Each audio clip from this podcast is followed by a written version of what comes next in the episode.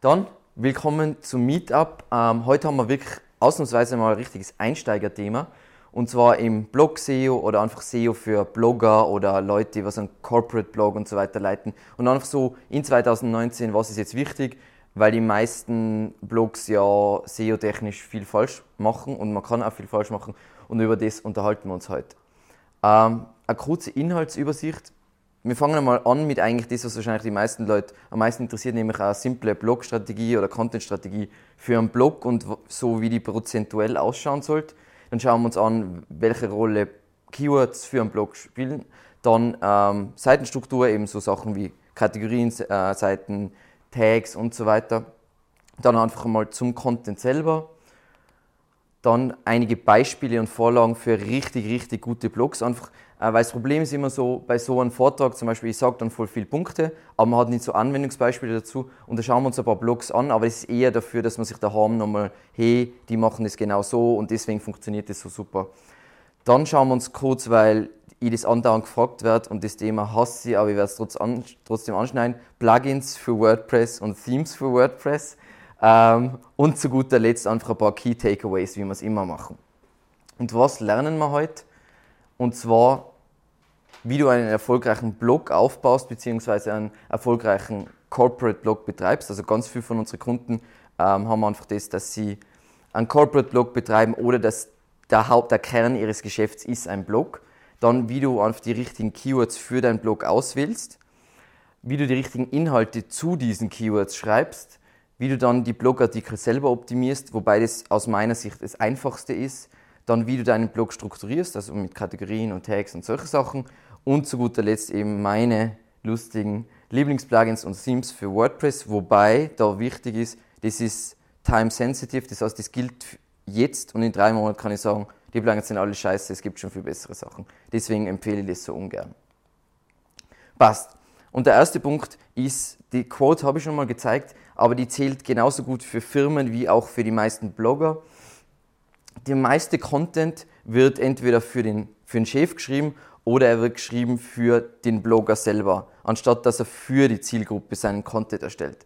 Und das Problem dabei ist, wenn du Content schreibst, zum Beispiel der was verkauft oder Content schreibst, der was ähm, eben auf deine Brand sehr fokussiert ist, dann muss man ganz ehrlich sagen, in 2019 interessiert es keinen Menschen mehr. Also jeder, der was so klassische Display-Werbung macht und so weiter, weiß, dass du wenn du ein Big Brand bist und voll viele Impressionen draufschicken kannst und so weiter, dann funktioniert das noch. Aber sonst wollen Leute ja nicht, dass ihnen was verkauft wird, sondern du bringst ihnen was bei oder du zeigst die selber als die Lösung.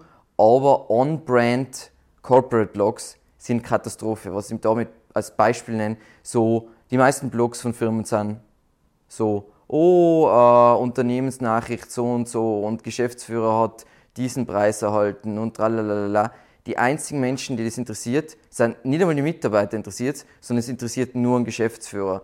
Und jede Sekunde, die so, also es passiert extrem oft, dass wir, wir kommen zu einem Kunden und dann kann man eigentlich sagen, die letzten 100 Blogartikel hättest du alle löschen können. Das heißt, sagen wir mal, es waren 500 Arbeitsstunden, die was einfach verbrannt worden sein. Und wie das nicht passiert, das schauen wir uns jetzt dann an. Passt. Und das ist so unser simples, relativ heftiges äh, Blog-Strategie-Konzept, nämlich wie wir, wenn wir einen Blog von einem Kunden übernehmen, wie wir die Posts aufteilen. Nämlich, wenn dann publiziert wird, sagen wir mal einmal in der Woche oder einmal am Tag oder was auch immer, was der Rhythmus ist, wie wir das Ganze aufteilen. Und 50 Prozent, wie gesagt, teilweise machen wir das sogar noch extremer, 50 Prozent aller Blogartikel, die wir publizieren, sind basierend auf Nachfrage. Und basierend auf Nachfrage meine ich einfach Keywords, die was Suchvolumen haben. Weil oft ist es so, jetzt gerade, ich denke jetzt gerade an eine Legacy-Brand, die was wir betreuen, die kommen mit Themen, die interessieren sie einmal der interne Kampagne und das ist ja voll okay, aber es interessiert einfach keinen Menschen nicht. Und wenn du dann deinen Blog auf das aufbaust, und deswegen scheitern die meisten Blogs, wenn du nicht den Fokus hast auf die Leser und deine Zielgruppe, sondern du schreibst so, oh, ich bin in meinem Wahn drin, dann generierst du keinen Traffic. Dann 20% von allen Blogartikeln würde ich, das kann man eh mischen mit was Nachfrage hat für Social Media. Das heißt, das sind die Titel halt anders. Weil wenn ich jetzt basierend auf Nachfrage was schreibe, dann schreibe ich wahrscheinlich, hey, ähm, was ich, ähm, Ayurveda Ernährung ist zum Beispiel der Blogbeitrag und dann halt alles Tipps zu Ayurveda Ernährung. Das heißt, es ist eher so ein Guide. Und wenn ihr was für Social Media schreibt, dann ist es so wie, oh mein Gott, wie man durch diesen Ayurveda-Trick 200 Kilo abnimmt oder so. So schlimm nicht, aber in der Richtung, damit es jeder versteht. Dann 10% der Artikel schreibe, um natürlich verlinkt zu werden. Ähm, was funktioniert wahnsinnig gut, um natürliche Links zu generieren, ist alles, wo du einzigartige Daten hast. Ein Kunde von uns, das Beispiel habe ich glaube ich öfter gebracht, ist ähm, Unternehmensberatung und die bringen jeden, jedes Jahr so ähm, einen Artikel raus über was sind die Firmen, wo man am besten ein Praktikum machen kann, wo man am meisten verdient und sich am wohlsten fühlt und tralala. Und die kriegen tonnenweise Links. Hat das Suchvolumen, null Suchvolumen, aber sie generieren alle Links, was sie für das ganze Jahr brauchen, weil es sind so Sachen, die was die Presse halt gern, was sie republished und so weiter. Dann 10% für Networking, das sind so klassische Blogger-Roundups. Ich hasse Blogger-Roundups, aber sie funktionieren, weil du einfach dann, ja, du stellst eine Verbindung her mit anderen Blogger, vor allem wenn du am Anfang bist, funktioniert das ganz gut, dass du auf dem Radar von ihnen kommst und dann langfristig Links generierst und nochmal Exposure, weil wenn du Blogger-Roundups machst, wenn du Clan bist, dann ist das natürlich ganz cool, weil du nennst die ganzen Namen, sie sehen diesen, die Links und den Traffic und so weiter und werden so auf die aufmerksam. Dann, und jetzt das wird schlimm, insgesamt nur 10% von allen Posts, das heißt jeder zehnte Artikel dreht sich ums Unternehmen oder deren Produkte. Die, das heißt nicht, dass ich nirgends die Produkte erwähnen darf. Ich kann in einem Artikel, wo es um, wo es um ein bestimmtes Keyword geht mit High Volume, kann ich ja die Produkte im richtigen Kontext und erwähnen und sagen, hey, das ist die Lösung für das, aber davor habe ich Informationen geboten. Die ganzen Posts über, oh mein Gott, Firma so und so ist übersiedelt oder Firma so und so hat bla bla bla Preis gewonnen oder oh mein Gott, meine Produkte sind so viel besser wie das von der Konkurrenz die kann man eigentlich über 0% machen, weil man kann das andere auch in die anderen Posts einbauen. Aber man muss ja auch die Geschäftsleitung ein bisschen zufriedenstellen. Was funktioniert grundsätzlich bei, bei Blogs extrem gut? Ich zeige euch dann Beispiele von Blogs, damit ihr auch ein bisschen ein Gefühl dafür kriegt, was ich damit meine. Zum einen mal Authentizität, also nicht so, uh, ich schreibe jetzt voll sie und äh, schreibe einfach voll unlocker und voll professionell und so weiter. Sogar im Business, bei Business-Themen funktioniert das nicht so besonders gut. Das heißt, wir versuchen meistens den Kunden dazu konvinzen, dass er auf Du schreibt, weil meistens die Zielgruppe, die du hast, außer du hast jetzt nur CEOs, was relativ seltene Zielgruppe für Blogs ist, aber sagen wir mal, du willst eine Marketingabteilung weiterbilden, wie wir das oft machen wollen, dann schreibst du trotzdem per Du, weil die Leute, die was in einer Marketingabteilung arbeiten, sind wahrscheinlich unter 30 und sind so ähm, ich will nicht gesiezt werden. Dann natürlich, wie gesagt, man braucht jetzt nicht all diese sechs Punkte, aber wenn man alle hat, dann ist es natürlich umso besser. Expertise für ein bestimmtes Thema. Das ist das Problem, was oft in Firmen passiert ist. Du hast einen Blog, einen Corporate-Blog und dann kommt irgendein Praktikant und der soll jetzt ab jetzt die Blogartikel schreiben. Was ist das Problem mit dem? Der Praktikant wird nicht sehr viel über das Thema wissen. Das heißt, dann kommen halt so Thin Content, also die klassischen Corporate Blogs sind, auch wenn sie jetzt ähm, basierend auf Nachfrage geschrieben werden, sind alles so Blogartikel, die was einfach kurz so, ja, dann haben wir halt wieder mal einen rausgehauen. Yes, win, wir haben einen neuen Blogartikel geschrieben. Ähm, und überhaupt nicht, dass damit du herausstechst, heutzutage mit Content, muss der richtig cool sein und von jemandem geschrieben worden sein, der was sich extrem gut auskennt oder was schon funktioniert, es gibt genug Blogger, die was ihre Story erzählen oder wie sie sich das aneignen oder beste Beispiel ist bei Online-Marketing, wo sie sich die ganze Zeit so Challenges machen, was sie erreicht haben und was sie herausgefunden haben. Dann etwas, was wahnsinnig viele SEO-Blogger falsch machen oder generell viele Blogger, ist allgemeine Theorien interessieren die Leute genau Nüsse. Was die Leute interessiert, ist, wie sie was konkret machen. Also das sehen, sieht man extrem gut am YouTube-Channel. Wenn ihr ein YouTube-Video macht, wenn es zu technisch wird, dann ist es auch interessant, aber wenn es zu theoretisch wird, dann sind so, äh, das klingt nach mühsamen, mühsamen Blödsinn. Aber wenn es etwas ist, wo ich konkret zeige, wie es funktioniert, und so genau das gleiche gilt für einen Blogartikel, dann sind die Leute richtig scharf drauf, das sharen sie, das verlinken sie etc. Also Beispiel, bei uns ist es so schwierig, weil wir haben einen Blog und wir haben andere Sachen auf der Website, die auch ein Blog sind. Aber da, wo ich so wirklich ein bisschen ein Risiko nehme in dem, was ich an Informationen rauslasse, beziehungsweise Informationen, die sonst nirgends stehen und die publiziert ist, das ist was, was die Leute richtig aufsaugen und voll taugt. Dann die Leidenschaft fürs Thema ist auch etwas, wieso ein Praktikant nicht bloggen kann. Und was für viele Firmen ein Problem ist, wenn du bloggst im Namen der Firma, es gibt wenig Blogs, wo das funktioniert. Also wenn du der Apple-Blog bist oder der Microsoft-Blog oder der Google-Blog, ja, aber sogar die nennen Namen zu ihren Posts und zwang Bilder zu ihren Posts. Aber wenn du jetzt ein Mittelständler bist und du machst es ohne Personal Branding, das heißt jemand, der was regelmäßig bloggt, dann tust du halt viel mehr schwierig, äh, viel schwerer, weil Leute mit Menschen connecten und Leute connecten nicht mit einer Marke. Also sie connecten schon mit einer Marke, aber wenn du einen Kommentar schreibst, dann schreibst du nicht Hallo Evergreen Media, vielen Dank für diesen Blogartikel, sondern du schreibst der, was den Artikel geschrieben hat. Und zu guter Letzt liebevolle Aufbereitung. Das ist eh bei Blogger meistens schon besser als wie bei den meisten anderen, sagen wir mal, Gruppen, die was Content publizieren. Aber es lohnt sich viel mehr, und das werde ich in dem Vortrag ungefähr noch 35 Mal sagen, einen Blogartikel im Monat zu publizieren, der was legendary ist, voll schön aufbereitet, wo 15 Stunden Research reingegangen sein und voll schöne Aufbereitung mit Grafiken etc., als dass du vier Blogartikel publizierst. Und das kannst du scalen, wie du willst. Es macht keinen Sinn, weil das andere Zeug rankt einfach nicht. Und wenn es irgendwie rankt, weil in deiner Nische keine Sau Content publiziert, dann rankst du irgendwo am Ende von der ersten Seite, wo du auch keine Klicks kriegst. Es geht wirklich darum, 10x Content. Volles Passwort, aber trotzdem, damit man besser versteht, was da im Mittelpunkt steht. Ähm, ganz interessante Statistik, ähm, geklaut von Fractal, ähm, ist aus Amerika und da geht es bei großen Brands, gell, mit großen Brands meine ich so etwas wie etwas, was du kennst, wie Walmart oder Apple oder whatever. Wie das ist, mit Pickups meinen sie, dass das von der Presse, du publizierst etwas und das, die Kampagne wird von der Presse übernommen und republished und so weiter. Und eben Social Shares. Und da siehst du jetzt Tangential, das ist also Content um meine Firma herum. Das heißt, wenn ich eine SEO-Agentur bin, dann schreibe ich nicht jeden Artikel über hey, SEO-Agentur, wir sind die beste SEO-Agentur, tralalala, Unternehmensinformationen, bla bla bla, sondern ich schreibe über, hey, was ist jetzt nur im On-Page-Optimierung 2019 oder wenn ich auf, ähm, ein Hotel bin, was im Ayurveda-Bereich tätig ist, weil da kommt dann ein Beispiel, dann schreibe ich nicht nur darüber, oh, und du kannst das in meiner Nähe machen, sondern ich schreibe über ayurvedische Ernährung, Rezepte, wie kannst du das und das, wie kannst du Akne ähm, oder wie kannst du das, die, die Symptome von Akne reduzieren mit äh, Ayurveda und so weiter. Und das mache ich jetzt mit Tangential.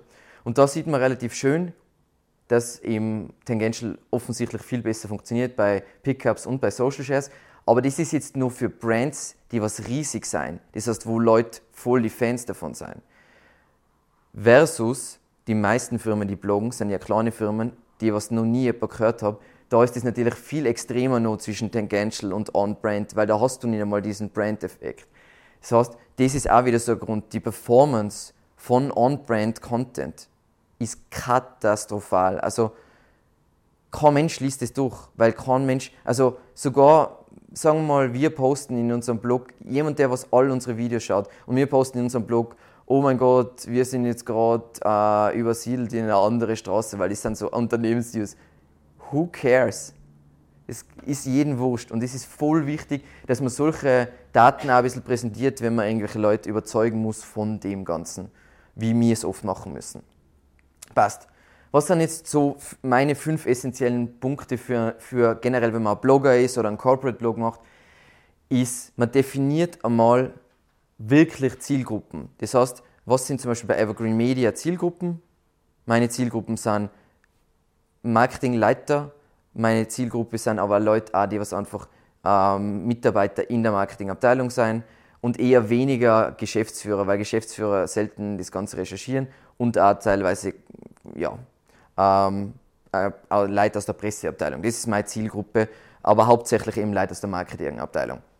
Wenn ich jetzt einen Ayurveda-Blog habe, wie jetzt bei unseren Kunden, dann ist hauptsächlich die Zielgruppe sind Leute, die was nah an einem Burnout sein, die was fertig sein, aber relativ viel verdienen und so weiter. Und für die sollte ich passend schreiben. Super einfach, macht kein Mensch nicht. Dann, ich schreibe eben meinen legendären Content, das haben wir eh schon, das ist eh schon einfach, easy peasy.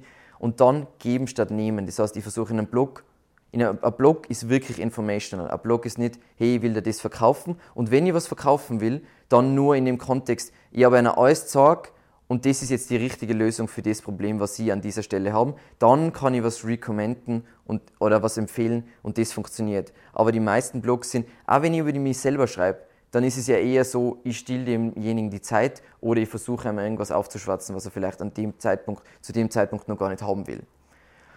Dann, was eh auch ein großes Problem ist, Commitment zum Bloggen oder zum Blog. Ich sage immer, wenn du eine Website hast, sag mal, du willst jetzt, du machst einen Blog in irgendeinem Ernährungsbereich, wenn du nicht zwölf Monate dazu committest und in dieser Zeit angemessen für die Nische Content publizierst und dabei bleibst, auch wenn du null Erfolg hast, ist besser, es einfach generell zu lassen, weil so einfach ist es heute halt nicht mehr. Also es gibt schon noch Nischen, wo es hinter einfach ist, aber es braucht einfach seine Zeit, damit du zum einen Leser generierst, damit du langsam bei Google gefunden wirst. Voll viel Networking brauchst du ja, du brauchst ja Links und so weiter. Und es braucht alles Zeit.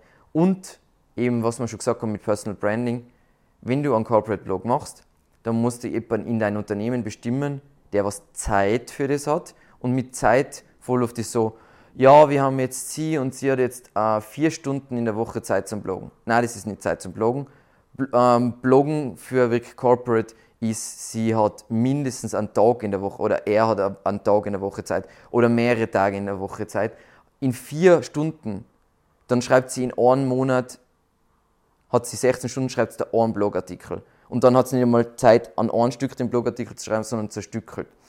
Ähm, weil sonst kommt einfach nichts Gescheites raus. Passt.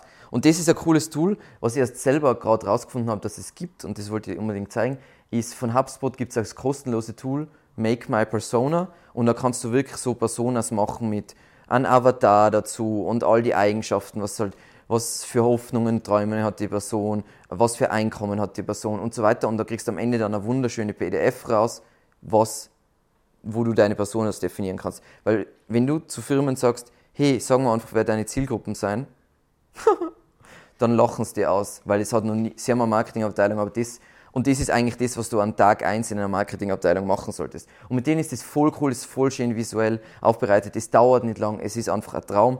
Und vor allem, wenn wir, wir machen das jetzt gerade mit einer großen Brand, da redest du mit dem Vertrieb und die wissen eh immer, wie das ist, die haben das nur nirgends schön aufgeschrieben. Du machst das zusammen mit einer, du hast eine wunderschöne PDF, wo genau drin steht, das ist die Zielgruppe, die sollten wir ansprechen und so weiter.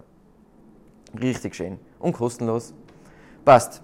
Dann unterhalten wir uns einmal darüber, welche Rolle Keywords fürs Bloggen spielen. Ganz wichtig, ich habe in der ganzen Präsentation alles ganz fürchterliche Blogger-Stockfotos verwendet, weil auf YouTube haben sie mich gedisst, deswegen und deswegen mache ich es jetzt gerade Fleiß.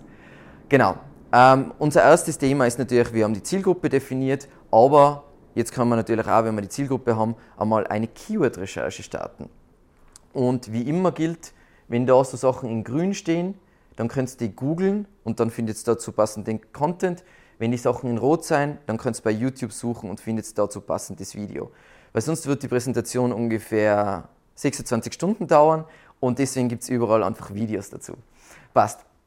Für die Keyword-Recherche weiterhin, wenn du kostenlos das machen willst, die einzigen Sachen, was du so zur Verfügung hast, die was halbwegs gut funktionieren, ist der Keyword Planner von Google ähm, da gibt es einen Artikel und den habe ich da eben auch markiert von Ahrefs, der was auch erklärt, weil mittlerweile ist der Keyword Planner ja nicht mehr ganz kostenlos, aber wie du das machen kannst, dass du trotzdem die richtigen Daten rauskriegst, auch wenn du das kostenlos verwendest. Das ist ein ganz cooler Hack und den habe ich da eben markiert.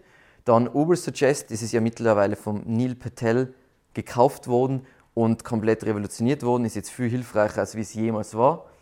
Dann Answer the Public, das habe ich schon öfter gezeigt, wenn du zu einem bestimmten Thema, also wir haben das zum Beispiel bei unserem Ayurveda-Kunden gemacht, du gibst da Ayurveda ein, dann kriegst du auf Anschlag alle Fragen rund um Ayurveda wunderschön visuell aufbereitet präsentiert. Ähm, danach solltest, hast du eigentlich Content für, was ich, außer du bist jetzt in einer super Nische, solltest du so viel Content-Ideen haben, dass du zwölf Monate Content publizieren kannst.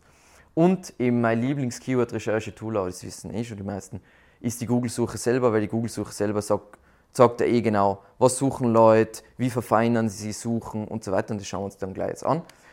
Und natürlich, wenn du jetzt zufällig 250 Euro übrig hast, dann empfehle ich jeden, nicht die oberen Tools, Tools zu verwenden, sondern einen Keyword Finder, in einen Keyword Finder zu investieren, ist ein super simples Keyword-Tool, was da tonnenweise Daten ausspuckt, andauernd verbessert wird und es hat den besten Keyword Difficulty Score. Das heißt, es zeigt dir wirklich an, wie schwierig ist es da zu ranken und der Wert ist nicht ein kompletter Schwachsinn, wie er zum Beispiel bei Ahrefs ist, was das beste Keyword-Tool auf der Welt ist, außer der Keyword Difficulty äh, Score. Und dann, wenn du wirklich mehr Budget hast, eben Ahrefs, SEMrush oder mittlerweile auch Serbstat. Serbstat ist auch ganz cool. Ähm, die sind jetzt noch nicht so bekannt am Markt, aber wir testen gerade ein Tool und ist ganz, ganz eine feine Sache.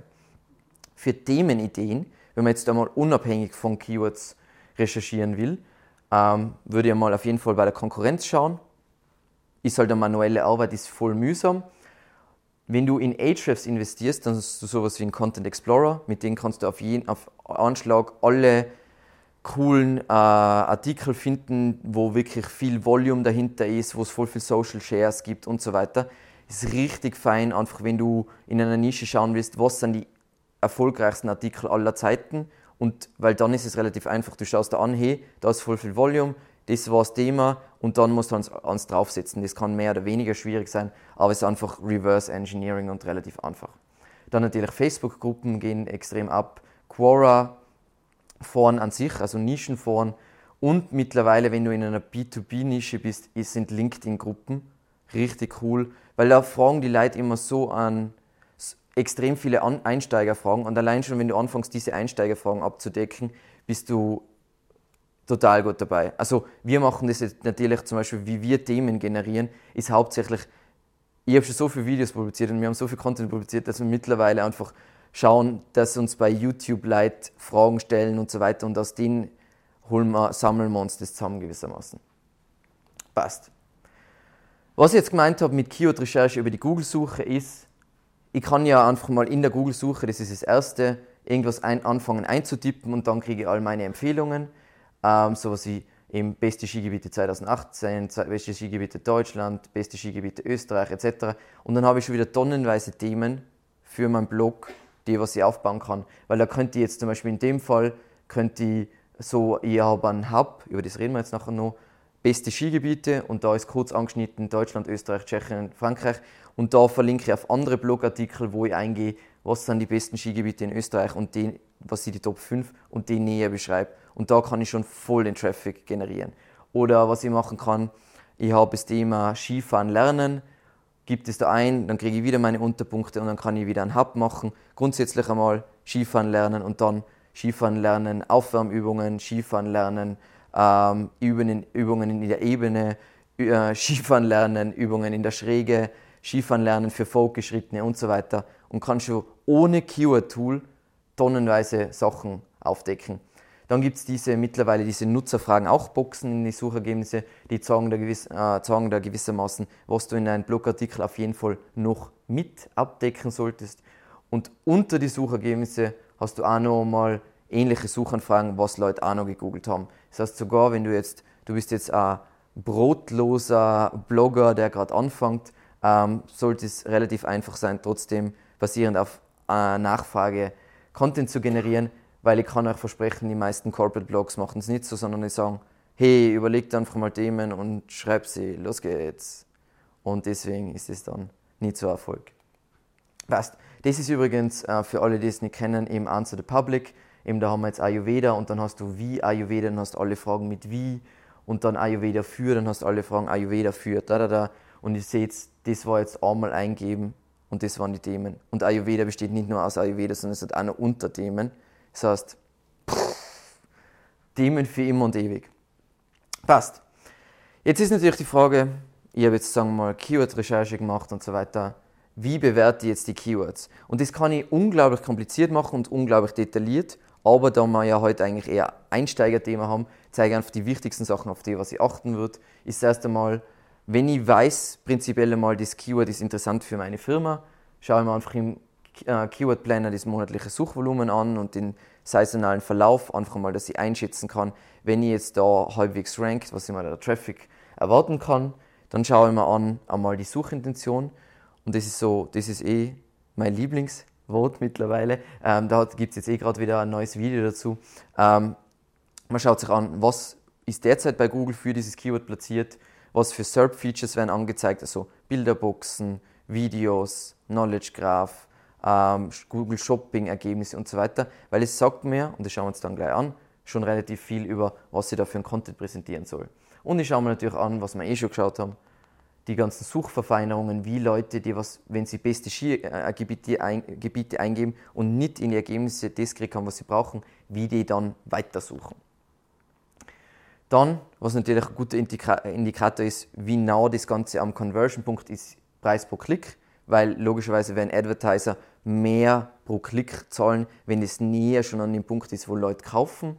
Und natürlich, was ich aber grundsätzlich als Blogger, wenn ich jetzt nicht Corporate Blogger bin, was wichtig ist, ist einfach Relevanz für meine Pläne. Wenn ich irgendwelche Kurse verkaufen will, dann ist dann wahrscheinlich je, ist jedes Informationsthema super gut. Wenn ich aber bestimmte Affiliate-Produkte verkaufen will, dann gehe ich ja eher auf Keywords wie beste Tralala oder oh mein Gott, so schaut das neue Blablabla bla bla aus und so weiter. Und zu guter Letzt, wenn ich ein bisschen mehr Budget habe, dann schaue ich mir eben den Keyword Finder an, wie stark die Konkurrenz ist. Oder wenn ich kein Budget habe, kann ich mir mit der Mossbar anschauen, wie stark meine Konkurrenten mein, im Verhältnis zu mir sein. Und da ist dann einfach in die Suchergebnisse sehe ich einen schönen Balken, wo das genau drin ist. Und genau, da gibt es noch ein Video, das sage ich jetzt auch gleich, wenn man nach Evergreen Media Konkurrenzanalyse bei YouTube sucht, gibt es ein Video, wo ich das genauer zeige, mit wie man bestimmt, wie schwierig irgendwas zu ranken ist. Passt. Ganz kurz zur Suchintention, ähm, weil das nicht immer klar ist. Ich habe jetzt zum Beispiel was für einen, sagen wir mal, Skifahr Skiblog natürlich perfekt ist, sowas wie Touren-Ski-Ausrüstung, weil ich kann zum einen über das Informat äh, ich kann Informationen über das posten, plus ich kann wahrscheinlich Affiliate-Links äh, einbauen oder wenn es ein Corporate-Blog ist, kann ich auf meinen Shop verlinken. Und wenn wir uns jetzt da die Suchergebnisse anschauen, dann sehen wir, Platz 1 ist offensichtlich einfach ein informativer Blogartikel. Platz 2 ist ein kommerzieller Artikel, aber wenn man sich den näher anschaut, dann ist das letzten Endes, Bergzeit ist super schlau, von dem kann man sich als äh, E-Commerce-Firma äh, viel abschauen. Ähm, sie haben einfach eine Seite gemacht, was eigentlich nicht eine Kategorienseite ist, aber wo du siehst, eine Übersicht von alles, was du brauchst für, äh, also, äh, was, du, was eine Touren-Ski-Ausrüstung umfasst. Das heißt, wenn du keine Ahnung hast, was du brauchst, gehst auf die Seite und dann siehst du, ah, passt, und dann kannst du das schön zusammenkaufen, was du alles brauchst. Super schlau gemacht. Der Grund, wieso sie das gemacht haben, ist, sonst könnten sie da nicht mit einer kommerziellen Keyword ranken, mit einer Kategorienseite wäre es nicht möglich. Dann Nummer drei, Information, Information, Information. Aber wir sehen auch, dass Google der Meinung ist, dass es doch ja halbwegs kommerziell ist. Das ist zum Beispiel ein super Keyword, wenn du ähm, Affiliate bist oder wenn du eine Firma bist, die sowas verkauft oder ein Shop. So einen Ratgeber zu publizieren, da ist richtig viel Kohle drin. Und das machen nur so wenig Firmen, weil ein Shop kann natürlich auch einen Corporate Blog haben oder einen einfachen Blog haben, dass sie solche Keywords abdecken. Das ist das, wie wir unsere Kunden meistens wachsen lassen, ist, sie versuchen hartnäckig immer auf diese super umkämpften Keywords zu ranken. Genau die Kategorien halt und so weiter. Und natürlich will ich für die ranken mit SEO, aber meistens ist es super leicht, die anderen Shops in Sachen Blog oder Ratgeber zu übertreffen und so Traffic zu generieren. Und das Coole ist jetzt, wenn da Skitourenausrüstung, da kann ich nicht einmal mit einer Shopseite ranken. Das heißt, und jetzt müsst ihr euch vorstellen, was da der Warenkorbwert ist, weil da brauche ich ja den ganzen Krempel brauche ich auf einen Schlag. Das heißt, da habe ich ja boom, riesige Verkäufe und auch wenn es nicht so viel Volumen hat, ist es ja trotzdem eine geniale Content-Investition, das irgendjemand schreiben zu lassen, vor allem jemanden, der was Ahnung davon hat. Passt. Dann, was die meisten wahrscheinlich unter Blog-SEO verstehen, ist, was, wie, wie sie ihre, ihre Keywords in einem Blogartikel einbauen. Aber das ist eigentlich das Watschen einfachste und das, was du in zwei Minuten gelernt hast, und auch nicht wirklich falsch machen kannst.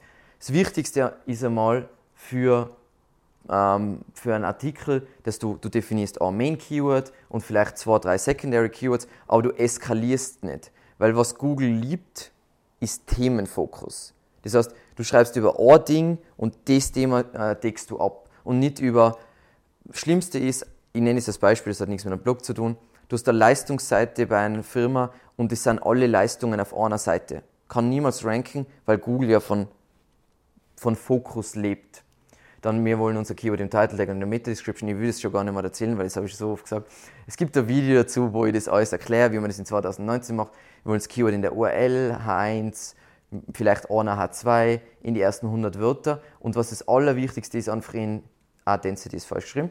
Ähm, das ist nicht das Wichtigste, aber das Wichtigste ist, in 2019 geht es nicht darum, dass du möglichst oft ein Keyword einbaust, nämlich die Dichte, die Keyword-Dichte ist nicht wichtig, sondern die Prominence, nämlich, dass es an die wichtigsten Punkte ist. Und das sind eh genau die Sachen, was ich da genannt habe. Dort muss das Keyword vorkommen, sonst, wenn es nicht vorkommt, ist relativ egal. Was wichtig ist bei Content, aber da reden wir darüber, ist einfach Umfang. Längere Artikel ranken besser. Das heißt, deswegen sage ich ja, mach einen umfangreichen, schönen Artikel, als wie, wie ein normaler Blog ist, 800 Wörter, 800 Wörter, 800 Wörter, 800 Wörter, 800 Wörter. Es gibt so wenig Nischen, wo du mit 800 Wörtern ranken kannst, das würde man gar nicht glauben. Passt. Für die ganze Arbeit, das, was die meisten unter Blog-SEO verstehen, ähm, brauche ich nur so ein Tool was wie Systrix SERP Generator, das ist kostenlos. Da kannst du deinen Schnipsel optimieren, Title und Meta Description. Dann mit der Browser-Erweiterung SEO in Meta in One-Click kannst du dein ähm, kannst du dann alle möglichen Sachen prüfen, du kannst die Keyword-Dichte prüfen, du kannst deine strukturierten Daten prüfen, ist richtig genial. Oder du verwendest wahrscheinlich, wenn du ein Blogger bist, einfach WordPress und verwendest dementsprechend einfach Yoast SEO. Passt. Wie schaut jetzt diese Optimierung aus? Eben jetzt als Beispiel ein Blogartikel, Blogartikel bzw. Ratgeber von uns. Ähm, es ist in der H1 drin, es ist in der Unterüberschrift drin, es ist einmal in die ersten 100 Wörter drin, es ist im Title Tag drin, es ist in der Meta Description drin und es ist in der URL drin. Haben wir alle wichtigen Sachen gebraucht und dann brauche ich nie wieder über das nachdenken. Das Wichtigste ist, dass ich die Suchintention trifft. Das ist das Allerwichtigste. Ich kann das alles machen und wenn der Artikel nicht das ist, was der User sehen will, wird es in tausend Jahren nicht ranken. Und das ist eigentlich das Einzige, was man verstehen muss, um erfolgreichen Content für einen Blog zu schreiben, ist, hey, was will der User zu dem Keyword sehen. Passt. Und jetzt kommen wir zu dem Thema, was wir jetzt vorher schon gefragt haben, nämlich Seitenstruktur. Es gibt schon einen umfangreichen Ratgeber zu WordPress SEO, also einfach auf unserer Webseite, äh, wo dann echt alle technischen Sachen drinstehen. Super umfangreich, 5500 Wörter für jeden, der sich das antun will. Und wir fassen jetzt kurz die wichtigsten Punkte meiner Meinung nach äh, für Blogger und Corporate Blogs eben zusammen. Der Blog ist ja häufig, wenn wir jetzt über einen Corporate Blog reden, ein Teil von der Webseite. Er ist nicht der primäre Part. Natürlich, wenn ich ein Blogger bin, ist der Hauptpart meine Webseite, äh, der Hauptpart mein Blog, aber wenn, sonst ist es ja so slash Blog. Was da ganz wichtig ist, Subdomains werden als eigene Domain gezählt. Ich zeige euch jetzt dann ein Beispiel für, von einem super erfolgreichen Blog, der das so gemacht hat, aber das ist trotzdem die Ideallösung. Das heißt, was du nicht machen solltest, aber die meisten Blogs machen, wenn Sie jetzt eine Firma haben, ist, Sie haben evergreenmedia.at und der Blog wird heißen blog.evergreenmedia.at. Das, da an dem Punkt ist man schon gescheitert. An dem Punkt sollte man eigentlich schon aufhören, weil du startest bei Null.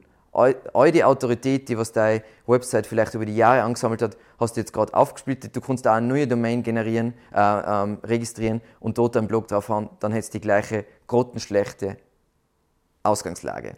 Das heißt, in 99% der Fälle. Und der einzige Fall, wo es anders ist, wenn die Zielgruppen komplett anders sind. Der Blog ist nicht für die gleichen Menschen, wie die auf der Hauptseite gehen und die, das vermischt sich überhaupt nicht. Dann kann ich eventuell den Blog in einer Subdomain abschieben, aber ansonsten niemals, niemals, niemals das so lösen. Weil du sparst einfach unglaublich viel SEO-Arbeit damit. Und ich zeige euch jetzt einmal eben Kunden, äh, oder derzeit ist es kein Kunde, aber Projektbasis, ähm, der was eine Umstellung gemacht hat von, er hat einen Blog auf einer Subdomain gehabt und eigentlich voll viel Autorität und mit voll viel Autorität meine ich in Ahrefs Domain Rating 60, glaube ich. Was passiert ist, ohne dass wir sonst was gemacht haben in erster Linie, wenn du das umstellst von Subdomain auf Hauptdomain. Und zwar an dem Punkt waren sie so äh, nicht existent, also und sie haben aber richtig coolen medizinischen Content, also der Content, der ist von Ärzten geschrieben worden, richtig genial, aber es hat keine Sau gelesen, weil das war auf einer Subdomain und die Subdomain hat keine Autorität gehabt. Und wieso soll zu einem medischen, medizinischen Thema Google was ranken, was keine Autorität hat? Das wäre ja ziemlich geisteskrank aus Sicht von Google. Und dann ist das umgestellt worden und dann bis zu diesem Punkt haben wir, glaube ich, sonst kein SEO gemacht. Das war einfach das Wachstum von, ihr seht es eh, sagen wir mal, ich glaube, da waren wir ungefähr bei 1000 bis ungefähr mm, ja, 30.000 Traffic in Ahrefs und man kann immer sagen, in Ahrefs mal 2, was der Real-Traffic ist, das heißt, die sind von 2000 auf ungefähr 60.000 Besucher ähm, gegangen, ohne wirklich SEO zu machen. Sie haben halt nur nicht mehr alles falsch gemacht wie vorher. Genau. Passt. Kategorien und Schlagworte, mein Lieblingsthema bei, bei Blogs. Ich sage euch gleich, wenn wir was mit WordPress machen, aber das ist, wenn du das Blogformat verwenden willst, geht es einfach nicht. Prinzipiell, was ich am liebsten mag, ist, ich verwende nur Seiten. Dann ist es aber kein Blog mehr, dementsprechend reden wir nicht heute über das in WordPress. Äh, wenn ich jetzt Beiträge verwende, Beiträge, Kategorien und Tags, dann gibt es einfach ein paar einfache Regeln, so wie, dass man einen Gurt, äh, einen Gurt umschnallen muss ins Auto, damit nicht alles außer Rand und Band läuft. Nämlich als erstes vorher planen und nicht spontan umsetzen. Und vor allem lass nicht deine Autoren neue Tags anlegen. Weil was, jeder hat eine andere, also ein anderes Bild davon, was Tags und Schlagworte sein. Manche denken, hm, Schlagwort klingt für mich nach Keyword. Das heißt, die Keywords für die, was ich ranken will, da mache ich Tags dafür. Aber was ich dann eigentlich mache, zu jedem Tag wird eine eigene Seite angelegt, mit der dann dieser Beitrag verlinkt auf diese neue Seite. Das heißt, ich sage zu Google, hey, ich will, dass dieser Beitrag rankt. Na, eigentlich will ich, dass diese Tag-Seite rankt. Das heißt, ich kannibalisiere mich. Das heißt, ich muss mir überlegen, wie baue ich das sinnvoll auf. Prinzipiell, wie sich das ähm, WordPress selber überlegt hat, war, Kategorien sind breite Gruppierung deiner Beiträge. Wir haben jetzt einen Ayurveda-Blog, das heißt, ein Thema ist Ernährung. Das ist mein, ich will nicht für das Keyword Ernährung grundsätzlich ranken. Das heißt, ich nenne meine Kategorie Ernährung, alle sind glücklich, super, alles tipptopp. Schlagwörter sind dabei da, um es für den User einfacher zu machen, äh, Posts, die was zusammengehören oder sehr eng, miteinander, engmaschig miteinander verbunden sein, dass der User die findet. Das heißt, zum Beispiel, ich habe, sagen wir mal, in meiner Ernährungskategorie habe ich diverse Sachen, aber zum Beispiel Rezepte und einige dieser Rezepte sind im Ayurveda sicher vegan. Und dementsprechend wäre mein Tag vegan, weil ich will nicht für das Keyword vegan ranken, ich will nicht für das Keyword Ernährung ranken und dementsprechend habe ich jetzt nichts kannibalisiert und alle sind super glücklich. Und das ist, was man sich vorher überlegen soll. Was sind meine breiten Kategorien? Und was sind dann, also bei SEO könnte es sein, ich habe ein Thema wie Content, On-Page-Optimierung, Linkaufbau, das wären zum Beispiel jetzt einmal, oder, und dann noch etwas so wie Webseitenstruktur. Das wären meine breiten Sachen. Und dann habe ich zum Beispiel, ich habe fünf Blog, oder, und ich habe noch eine Kategorie Updates, Google Updates. Und da gibt es drei Artikel über das Google Penguin Update. Und dann habe ich einen Tag Penguin, mit dem ich die Blogartikel zusammenfasse. Weil der Vorteil ist auch noch, wenn ich Plugins installiere oder ein Theme habe, das was mir relevante Beiträge generiert, dann macht es das basierend auf meistens Tags und Kategorien. Es gibt unterschiedliche Lösungen. Aber, und wenn ich das also schön mache, dann kriege ich eine unglaublich gute Engine, die was genau die richtigen, der User liest es und dann werden ihm wirklich die perfekt passenden nächsten Beiträge zum Weiterlesen empfohlen. Genau. Was wir eben hauptsächlich vermeiden wollen, ist Kannibalisierung. Was ich am öftesten sehe, ist, es gibt einen Tag, zum Beispiel einen Ayurveda-Blog und es gibt einen Tag Ayurveda-Ernährung, es gibt einen Blogartikel Ayurveda-Ernährung und es gibt eine Kategorie Ayurveda-Ernährung. Das heißt, ich habe drei URLs generiert, die was alle drei aus die Signale, die was ich sende an Google, sollten für Ayurveda-Ernährung ranken. Ist natürlich ein Problem. Plus, was ein riesiges Problem ist, wenn dies, das Ganze außer Rand, also ich habe da schon die lustigsten Sachen erlebt.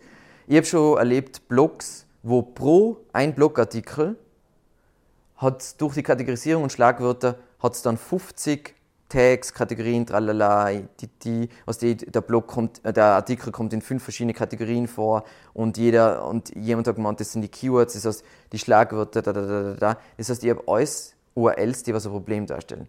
Und jetzt kurz zum komplexen Grund, wieso, wenn ich als Müll URLs generiere, wieso das ein Problem ist.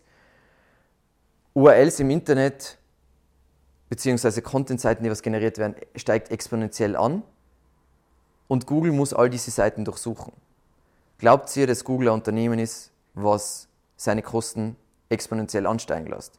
Na, weil was man jetzt gerade merkt, ähm, das ist jetzt nicht super einsteigermäßig, ist, dass sie anders anfangen, Sachen zu indexieren. Das heißt, wenn etwas, sie werden immer strenger damit, ob, ähm, ob etwas die Standards genügt, dass es indexiert wird. Und es wird immer schwieriger, zum Beispiel, wenn ich einen Shop habe, wo ich irgendeinen Fehler gemacht habe mit die URLs, sagen wir mal mit Facetten oder irgendwelche, halt irgendwas mit Parameter. Wenn die alle indexiert werden, die wieder aus dem Index zu kriegen, ist nahezu unmöglich, weil Google einfach so ist so, boah, du machst immer so einen Scheiß, du hast kein Crawl-Budget mehr, du bist uns wurscht. Das wird jetzt Monate dauern, bis, das, bis wir dir das wieder verzeihen und so weiter und so weiter.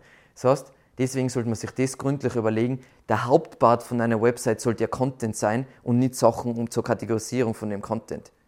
Scheint, ist, ist logisch, glaube ich.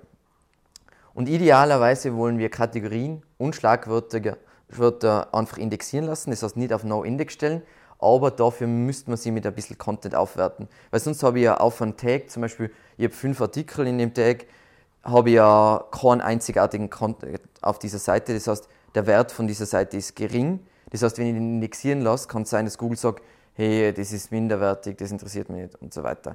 Wenn ich das aber schön mache und nicht so viele Schlagwörter, nicht so viele Kategorien habe, dann habe ich vielleicht Hubs, also Seiten, die für ganz viele Sachen ranken können. Und wenn du es richtig gut machst, können sogar Kategorien für Sachen ranken. Das ist das, was ich jetzt meine. Ähm, das ist einfach ein Konzept, das ist jetzt nicht spezifisch auf WordPress, aber prinzipiell ein Konzept, was ich lieb bei SEO und für Strukturen, ist, du hast einen Hub, wie zum Beispiel Skifahren lernen. Das ist der Hub, das allgemeine Thema Skifahren lernen. Und dazu baue ich als zusätzliche Spokes. Das heißt, das sind Artikel, die was sich mit, spezifisch mit irgendwelchen Subthemen befassen. Was sie zum Beispiel Skifahren lernen, eben was wir gesagt haben, Skifahren lernen Übungen, Skifahren äh, lernen Tipps, Skifahren lernen typische Fehler, Skifahren lernen für was die Fortgeschrittene, Skifahren lernen für Anfänger. Und das sind ja alles schon wieder Unterkategorien, die vielleicht nicht gleich, die gleiche Suchintention haben. Weil Skifahren lernen Übungen und Skifahren lernen allgemein.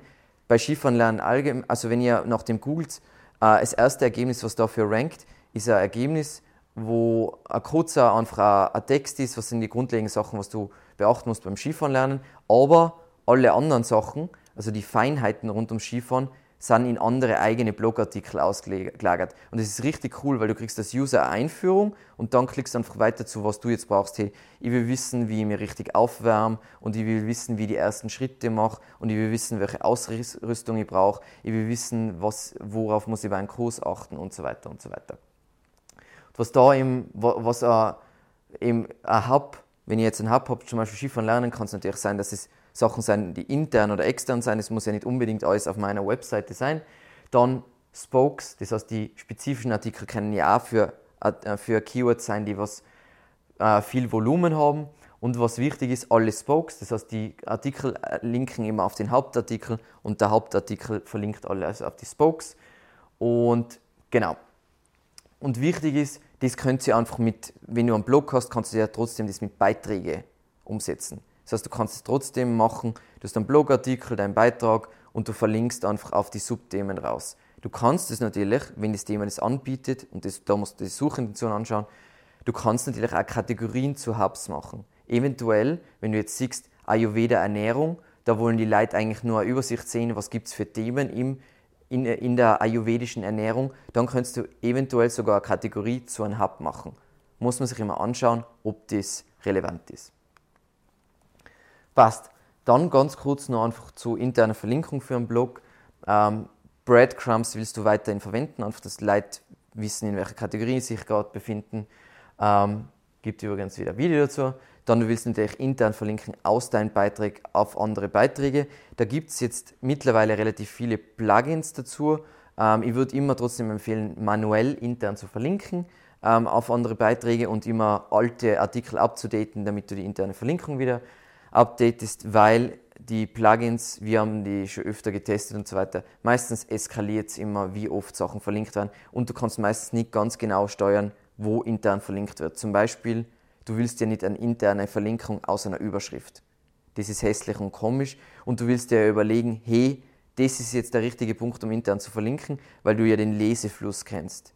Weil die interne Verlinkung ist ja nicht nur aus SEO-Sicht sinnvoll, sondern sie ist hauptsächlich sinnvoll, dass der User, oh, das Thema interessiert mich jetzt mehr und dann klicken sie und das muss der richtige Zeitpunkt sein. Und das kann ich nicht automatisieren. Dann weiterführende Blogartikel am Ende, damit die möglichst relevant sind, ist eben so wichtig, dass eure Tag- und Kategorienstruktur gut funktioniert. Und natürlich in der Sidebar, das zeige ich jetzt auch bei den anderen Beispielen, sieht man das sehr oft, in der Sidebar einfach Top-Artikel. Das heißt, eure erfolgreichsten, beliebtesten Artikel zeigen, weil du oft so Leute, die das erste Mal in einem Blog äh, sind und sich da zurechtfinden müssen, denen präsentierst du so Content und damit sie sich sofort in deinen Blog verlieben, willst du ihnen das Beste, was du zu bieten hast, äh, zeigen. Das ist gleich wie bei einem ersten Date, da zeigst du auch nicht deine schlechten Seiten, sondern deine guten Posts. Genau, passt. Dann kommen wir zum Thema Content. Was, was wünscht sich jetzt grundsätzlich Google? Weil das ist eigentlich das einzig Wichtige. Wie gesagt, Blogger können alles andere auch machen, lalala, aber prinzipiell, wenn ich Traffic von Google will, dann muss ich Sachen machen, die was Google gerne hat. Sie wünschen sich am meisten zufriedene Nutzer. Das heißt, wenn du einen Blog hast, wo sie Leute hinschicken und die kommen nicht mehr zurück, Google ist glücklich. Und was ich dazu brauche, sind natürlich richtig gute und schön aufbereitete Inhalte. Und da gibt es eh ein ganzes Video zum, zu dem Thema Nutzersignale und was ich machen kann, um das zu verbessern und schaue, dass mein Content perfekt ist. Das heißt, da werde ich jetzt nicht so genau darauf eingehen. Aber sie wollen, Google will vor allem auch, weil der Google-Algorithmus ist sophisticated, aber nicht so sophisticated. Das heißt, ich brauche Themenfokus. Das heißt, wenn ich einen Artikel schreibe, der dreht sich um ein Thema und der hat, und das meine ich mit Struktur, Subthemen. Und das ist logisch strukturiert. Wenn du so, was viele Blogger, die was, es passt eh, wenn du Erfolg hast über Instagram und so, Traffic generierst, alles wunderbar. Aber wenn du bei Google gut ranken willst, dann musst du überlegen, was macht strukturell Sinn, was macht semantisch Sinn. Und da ist einfach wichtig, saubere Überschriftenstruktur und alles solche Sachen, die was vielen einfach zu mühsam ist.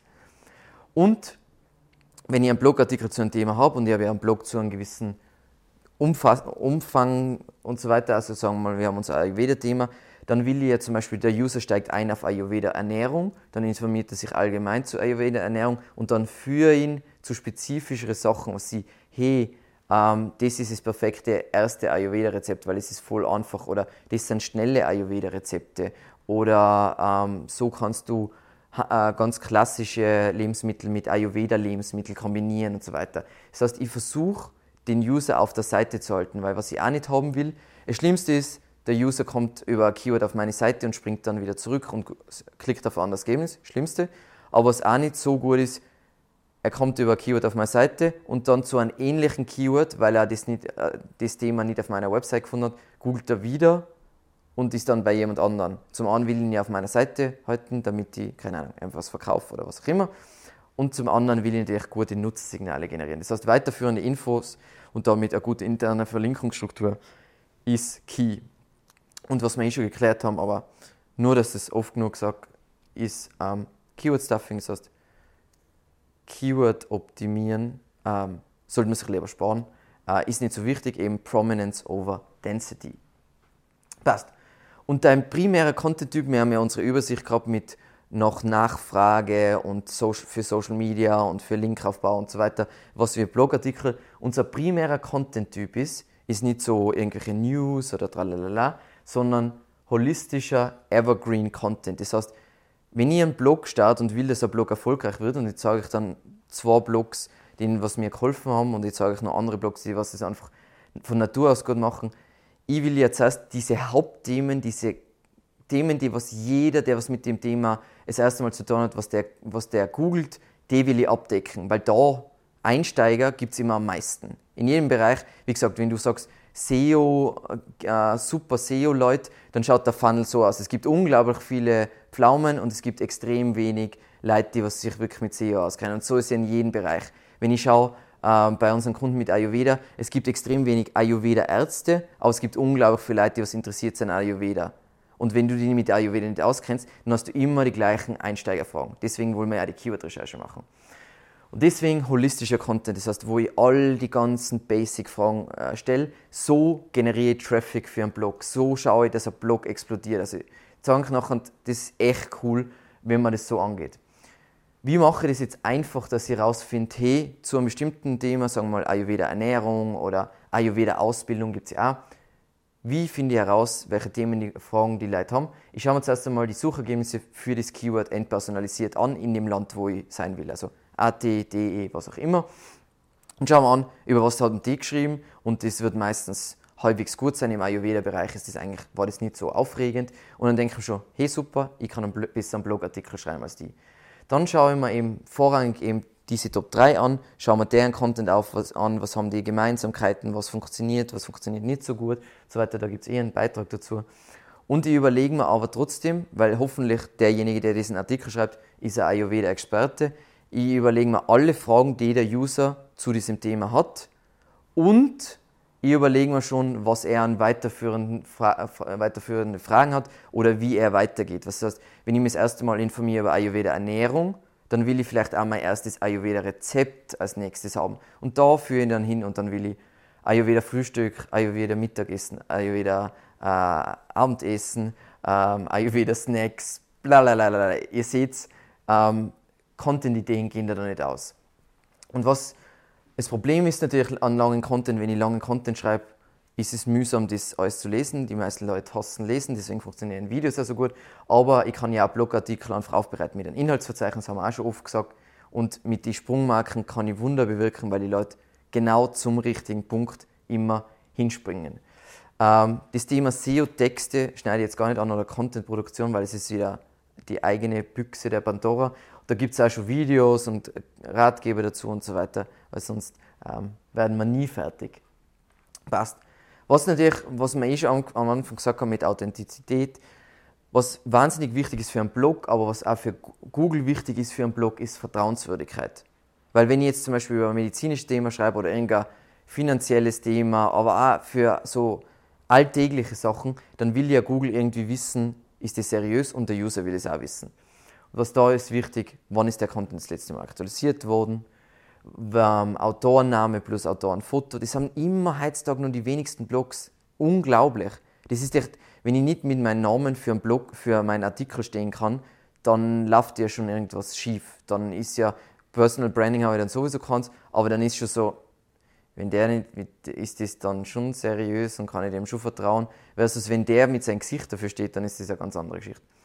Dann eine Autorenbeschreibung, auch wenn du einen normalen Blog hast, das über uns ist so wichtig. Ich sehe das immer wieder, sogar für deine Rankings. Ich bin immer noch überzeugt, dass eben das Google Eat, äh, über was ich schon öfter quatscht habe, und da gibt es eh einen Ratgeber, ähm, das schaut drauf, hast du so Seiten wie Presse, dass du in der Presse erwähnt worden bist, hast du auch über uns Datenschutz, Impressum, alles das, was halt eine normale, seriöse Geschichte definiert. Genau. Bei Blogs ein riesiger Part, aber da gibt es wenig dazu sagen, aber es gibt Leute, die was richtig machen, es gibt Leute, die es falsch machen. Kommentare sind das Herzstück eigentlich von einem Blog, weil das ist, wo du engaged mit der Community und wenn ich dann Blogs sehe, wo Blog-Kommentare nicht beantwortet werden, dann bin ich immer so, es nimmt sich etwa die Zeit, deinen Artikel zu lesen, deinen fucking Artikel, er kommentiert drunter und du beantwortest es nicht. Seriously? Und das ist einfach, zum, äh, Kommentare, ja, kehren zu dein, laut Google zu deinem Page Quality Score. Das heißt, wenn du alles in Gibberish, äh, Deutsch, ähm, da Kommentare hast und das ist alles nicht mehr zu lesen, das ist schlecht. Deswegen können wir auch die Kommentare moderieren und eventuell Sachen ausbessern. Aber prinzipiell, jeder Kommentar wird beantwortet, außer super Artikel und dann haben sie einen Link drin, damit sie einen Link von dir kriegen. Aber alle Kommentare werden prinzipiell beantwortet und einfach unbedingt, bah, ich, wie gesagt, ich mache das noch immer zu wenig, aber manche Blogger machen das so gut. Also wenn ich an sowas denke wie ähm, Backlinko oder da gibt es eh tonnenweise, unbedingt einfach Kommentare fördern. Das heißt, du fragst die Leute mit, zu ihren Erfahrungen und Feedback zum Artikel und so weiter. Zum einen kriegst du gratis Feedback, wie du das, was du gemacht hast, besser machen kannst. Das ist schon mal geil. Und zum anderen, die Leute, du baust eine Community auf und mit einer Community kannst du, du kannst äh, denen einen Newsletter schicken, du kannst alle möglichen Sachen machen und du baust einfach Engagement, weil das sind dann Leute, die kommen dann nicht mehr über die Google-Suche zu dir, sondern die steigen einfach auf deine Seite ein und so weiter. Und Blog-Kommentare, ich bin immer noch der Meinung, aber es ist nie bewiesen worden, dass Blog-Kommentare äh, als Nutzersignale gelten. Da, also, dass wenn Google sieht, das wird andauernd aktualisiert und da gibt es neue Kommentare und so weiter, dass das auf jeden Fall einen positiven Effekt hat. Es kann natürlich auch damit zu tun haben, dass jemand, der was einen Kommentar eingibt, extrem lang auf deiner Seite ist, weil er muss ja den Kommentar tippen und das wieder sich positiv ähm, auf, auswirkt auf das Ganze. Passt. Und jetzt kommen wir zu den Beispielen. Ähm, ich werde euch einfach, wie gesagt, ich kann die Beispiele schwierig zeigen, aber ich erzähle euch dann immer ein bisschen über den Blog und dann macht das alles ein bisschen mehr Sinn. Aber das ist einfach dafür gedacht, dass jeder, der sie ähm, dann seinen Blog aufbauen will oder einen Corporate Blog, dass er irgendwelche Vorlagen hat, die er sich anschauen kann, um das äh, gut zu machen. Unser Blog ist da jetzt nicht dabei, weil ich unseren Blog nicht so gut finde. Also der könnte besser sein und die Aufbereitung gefällt mir nicht so gut. Aber es sind ein paar Kundenblogs dabei, die es richtig cool machen. Das erste, das habe ich jetzt eh schon öfter gesagt, ist von einem Kunden von uns, Ayurveda Resort Sonnenhof. Das ist ein Hotel, so ein Ayurveda Hotel. Und die machen immer einen Ayurveda Blog. Und die machen es richtig, richtig, richtig cool. Jeder Artikel ist voll schön aufbereitet mit Boxen und Bilder. Und jeder Artikel hat einen klaren Themenfokus. Ist jetzt eh, wir haben so Evergreen-Artikel, dann sowas wie Abnehmen mit Ayurveda und alles so Sachen und die ganzen Lebensmittel, also die ganzen speziellen Ayurveda-Lebensmittel und was die für Wirkung haben und so weiter. Die Themen werden dann nie ausgehen. Und das Witzige ist einfach, das ist ein Blog, du generierst schon den ersten Traffic mit Google aber die Leute steigen dann später, das werden zu wiederkehrende Besucher und die kommen nicht wieder über Google, sondern die steigen einfach direkt dann auf deinen Blog ein, weil sie das einfach abonnieren und das richtig, und seht ihr, das ist einfach alles voll persönlich, jeder Artikel ist von einem Familienmitglied geschrieben, es ist richtig, richtig, richtig schön gemacht. Ähm, das Einzige, was sie haben, meiner Meinung nach, ähm, das finde ich zu kommerziell, aber natürlich ein Blog muss auch irgendwie ähm, finanziert werden, beziehungsweise muss irgendeinen Zweck erfüllen. Aber sonst, das funktioniert so gut und das konnte man immer noch besser machen. Technisch ist er vielleicht nicht auf dem besten Stand, aber ist egal, weil sie es einfach richtig machen. Und wie war die Strategie, was wir mit einer gemacht haben? Zuerst haben wir mal all diese großen Themen abgedeckt. Das heißt, was sind so Einsteigerfragen, was Leute über Yoga haben, über äh, Meditation über ayurvedische Ernährung. Und sie haben halt unglaublich viel cooles Expertenwissen über Ayurveda. Und was dann passiert ist, ist folgende. Ähm, der Blog ist gelauncht worden in Jänner 2018, glaube ich. Oder warte mal. Genau, also der Blog richtig gelauncht worden ist er in Jänner 2018. Und wie gesagt, es war zuerst richtig harte Arbeit. Und das ist, was ich meine mit, boah, ein Blog ist nicht so lustig und so weiter und ich poste einfach und es geht los. Sondern du bloggst einmal zwölf Monate und zwar Hardcore-Bloggen und wenn du dann committed dann, dann geht es ab. Weil das Problem jetzt zum Beispiel bei dem Projekt war, das ist ja, die haben ein Mini-Budget. Das ist einfach ein kleiner Kunde von uns. Das heißt, ist ein Mini-Budget, das heißt, du kannst jetzt nicht denen helfen, voll viel Content rauszublasen, sondern das muss wirklich Schritt für Schritt. Aber eben, da sieht man, innerhalb von einem Jahr ist es dann richtig abgegangen. Und jetzt sieht man eh, jetzt haben wir eben genau diesen klassischen SEO-Hockeystick. Du musst ein Jahr lang voll mühselig, voll scheiße oh mein Gott, wir haben keine Ergebnisse und so weiter und dann explodiert es und dann geht es richtig ab. Und alles, was wir jetzt posten, geht so ab. Mehr Newsletter-Abonnenten, mehr ähm, auch Sachen, was dann konvertieren zum Shop und so weiter. Das ist richtig cool. Passt. Dann mein persönlicher, ja, nicht Lieblingsblog, aber einer von meinen Lieblings-SEO-Blogs ist von Ahrefs und die zeige ich jetzt, weil die einen einzigartigen Ansatz haben. Nämlich, die haben einen gewissen Pool an Blogartikeln die posten nicht einfach die ganze Zeit neue Blogartikel, sondern die überarbeiten laufend ihre Blogartikel. Die haben ihre Themen, die ihnen wichtig sind, haben es abdeckt. Und dann, den es einfach nur so in einem gewissen Rhythmus, ich glaube ungefähr jährlich, würde ich schätzen, den sie jeden Artikel komplett überarbeiten, nämlich wie hat sich Suchintentionen ändert, wie hat sich das SEO, also wie hat sich generell, wie man da in dem Bereich SEO macht, dass sie, äh, wie kann man die, die Seite besser indexieren, was hat sich da verändert und die überarbeiten das. Und was die machen, was auch der Grund ist, wieso ich sie zeige, die akquirieren richtig viele Kunden über ihren Blog. Das heißt, zum, die voll viel, die bringen dabei, wie du SEO machst, aber dann ist es voll oft so, dass sie sagen, hey, schau, du kannst es so und so machen oder du verwendest unser Tool und dann geht es zehnmal schneller. Und das ist einfach ein genialer Ansatz natürlich für, nicht jeder, jeder hat eine Software as a Service, aber Wahnsinn. Und die haben sich anfänglich, so wenn ich das richtig verstanden habe, haben die sich sogar SEO Pros eingekauft, die, was ihren Content für sie generieren. Weil ich am Anfang nicht die Leute gehabt, weil es ist ein Tool-Anbieter, ist ja nicht ein SEO-Anbieter. Und jetzt ist der Joshua Hardwick ist mittlerweile einer uh, Head of Content, aber am Anfang haben sie voll viel so Gast, Gastleute gehabt, die was mit ihrem Tool Sachen gezeigt haben. Richtig cool, sehr empfehlenswert für, für alle als Vorlage, die was sowas in dieser Richtung machen. Dann, ähm, das ist ein Projektkunde von uns, Media by Nature, ähm, das ist eine Social Media Agentur und die haben jetzt erst seit kurzem angefangen, eigentlich mit dem Bloggen, ich glaube Mitte 2018 oder so. Ähm, und wie gesagt, wir decken so allgemeine Themen ab wie Facebook für Unternehmen oder wie funktio funktioniert der Newsfeed-Algorithmus etc. etc. Alles so generische Dinge. Und sie haben auch einen Mix drin, also bei ihnen dürfen auch, sie dürfen auch ihre Unternehmensnews einposten und so weiter. Aber wenn es im Rahmen bleibt, ganz ruhig bleiben, genau. Und das hat sich daraus entwickelt.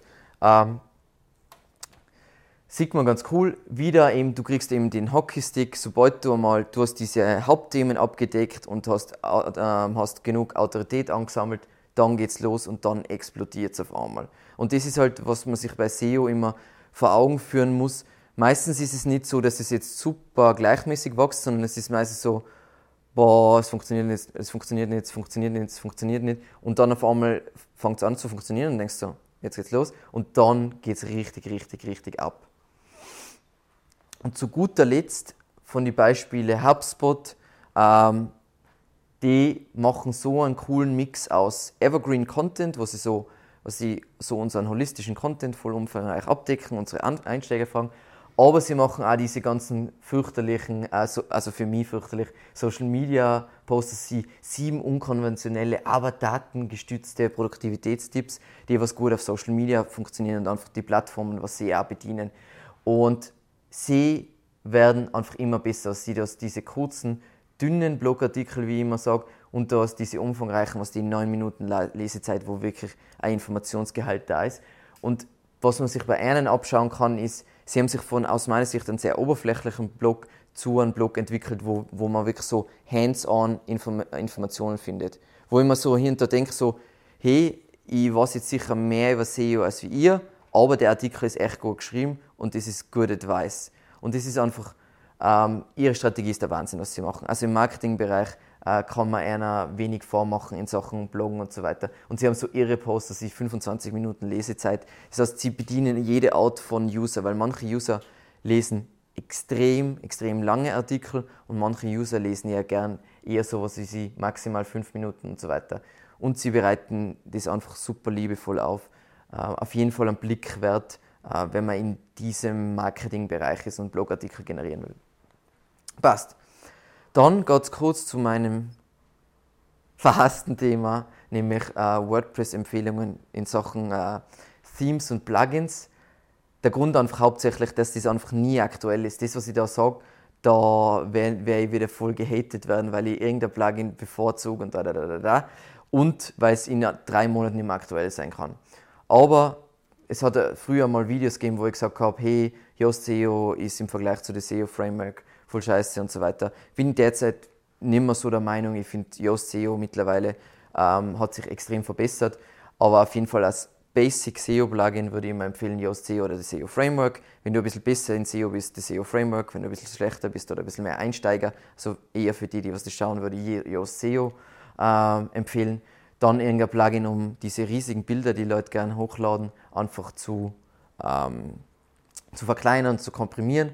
Gibt es eben Optimus.io, das ist kostenpflichtig. Shortpixel ist, hat so ein Freemium-Modell und Reach Mustard hat, glaube ich, auch so ein Freemium-Modell. Ähm, da ändert sich laufend, wer da der Beste ist und das am besten macht und so weiter. Das ist auch noch abhängig, ob du mit Verlust oder ohne Verlust haben willst und so weiter. Aber mit denen drei kann man nicht viel falsch machen.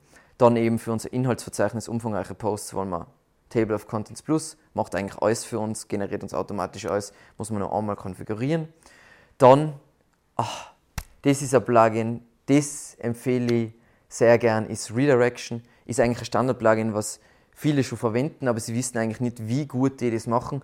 Was Redirection macht, es hilft da einfach, dass du Weiterleitungen einrichtest, wenn du irgendwelche URLs änderst, aber es macht nur so viel mehr, weil in der kostenlosen Version ist, ich glaube, es gibt sogar gar keine kostenpflichtige Version. Auf jeden Fall, die tracken auch, wenn Bots auf deine Seite kommen, zum Beispiel Googlebot oder da, da, da, wenn der ein 404 findet. Weil hinter ist es ja so, irgendein Blogger verlinkt auf die oder was auch immer, wer auf die verlinkt, aber der Link ist nicht mehr richtig.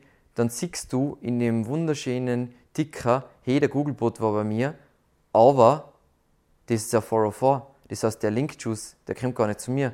Und mit Redirection brauche ich dann nur Klicke, Klicke machen und mache die schöne Weiterleitung und es ist alles gut. Das heißt, es ist gewissermaßen auch ein Tool, um aufzudecken, hey, wo habe ich 404s. Für alle, die meisten Blogger wollen ja eher Dashboard nicht verlassen, ihr WordPress-Dashboard und nicht in Google Search Console einsteigen und so weiter. Und da ist das super praktisch.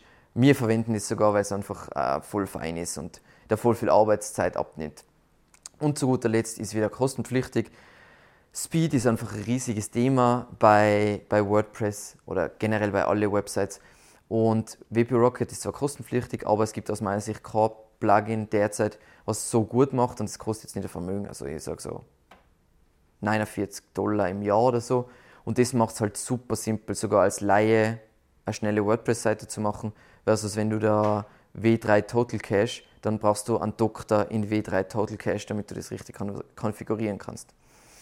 Und das Problem ist, du verstellst irgendetwas und oh mein Gott, meine Seite ist zehnmal langsamer als wir vorher. Ähm, und das hast du bei WP Rocket in der Regel nicht. Also man kann immer falsch, Sachen falsch machen, aber so tragisch ist es nicht. Dann bei Themes, schau, ich ziehe mir jetzt ganz geschickt aus der Erfahrung und sage, das beste Theme ist das, was man custom für sich selber programmiert, wo kein Schnickschnack dabei ist. Na, also das ist meine Überzeugung. Custom ist auf jeden Fall das Beste, aber Custom ist auch die meiste Arbeit. Und wenn ich jetzt ein anfänglicher Blogger bin, werde ich es wahrscheinlich mal nicht antun. Eben, ich habe schon oft gesagt, alles von Studio Press basierend auf dem Genesis Framework ist super geil. Speed passt, uh, Responsiveness passt und so weiter. Kann man nicht viel falsch machen. Aber ich weiß, dass die meisten Leute dann mehr Freiheit wollten, äh, wollen. Äh, mittlerweile ist, glaube ich, bei WP Engine kannst du jetzt wieder Array Themes kaufen. Array Themes war das, was ich immer empfohlen habe, bis einer von meinen bis einer von den YouTube-Zuschauern gesagt hat, es gibt keine Array Themes mehr, das ist von WP Engine aufgekauft worden. Und zu guter Letzt nur zwei Themes, die was wir oder was Kunden von uns in Verwendung haben und die was nicht absolut katastrophal sein. Und das ist schon relativ schwierig. Also deshalb WordPress Theme uns halbwegs zufriedenstellt, ist relativ schwierig. Die haben halt unglaublich hohe Page Speed Scores, das heißt, ähm, die sind nicht so programmiert, dass sie möglichst langsam sind, sondern die haben wirklich einen Score über 95 oder so. Und zwar das ist Scalia oder die Gem, die sind in Ordnung. Mit in Ordnung meine ich, du kannst es schlechter treffen, sie sind nicht die besten Themes der Welt. Ähm, grundsätzliches Problem bei WordPress-Themes generell, sie versuchen was logisch ist, wenn ich ein WordPress-Theme-Hersteller bin, dann will ich eine möglichst große Zielgruppe erreichen, damit ich möglichst viel Themes verkaufe. Das heißt, ich mache, mein Theme kann alles und hat diesen Bloat und diesen Tralala und das sollte man noch dran machen, tralala, damit es für jeden ist, aber es ist für niemanden gut. Und deswegen ist eben ein Custom-Theme letzten Endes, wo, was du selber machst, wo du so designst, wie du willst, was nur die Features hast, was du, du brauchst, ist das Beste. Und ja, und letzten Endes muss man auch ehrlich sagen, auf Freelancer.com oder auf solche Freelancer-Seiten, so teuer ist es nicht, sicher Custom. Wenn du die Designs hast, dir das zu programmieren zu lassen, wenn du da jemanden halbwegs findest, der was, was er tut, dann ist es jetzt, kostet nicht ein Vermögen und ist auf jeden Fall, wenn ich mit Bloggen Geld verdienen will, ähm, eine empfehlenswerte Investition. Genau. Und dann kommen wir zu guter Letzt zu unseren Key Takeaways. Wir haben es eh tausendmal wiederholt, das ist relativ offensichtlich, was die Key Learnings sind.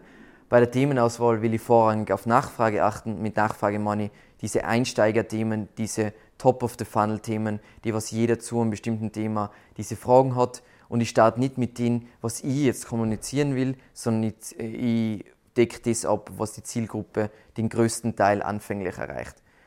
Jeden Blogartikel schaue ich mir an, wenn ich ein Keyword definiert habe, in die Suchergebnisse, was rankt da, damit ich nicht voll vorbeischieße an der Suchintention, dass sie ähm, bei On-Page-Optimierung wollen die Leute Tipps sehen und nicht, dass sie irgendwas anderes, dass sie mein On-Page-Optimierungstool, dementsprechend muss ich einen Artikel schreiben über Tipps und dann kann ich mein Tool erwähnen und so das verkaufen.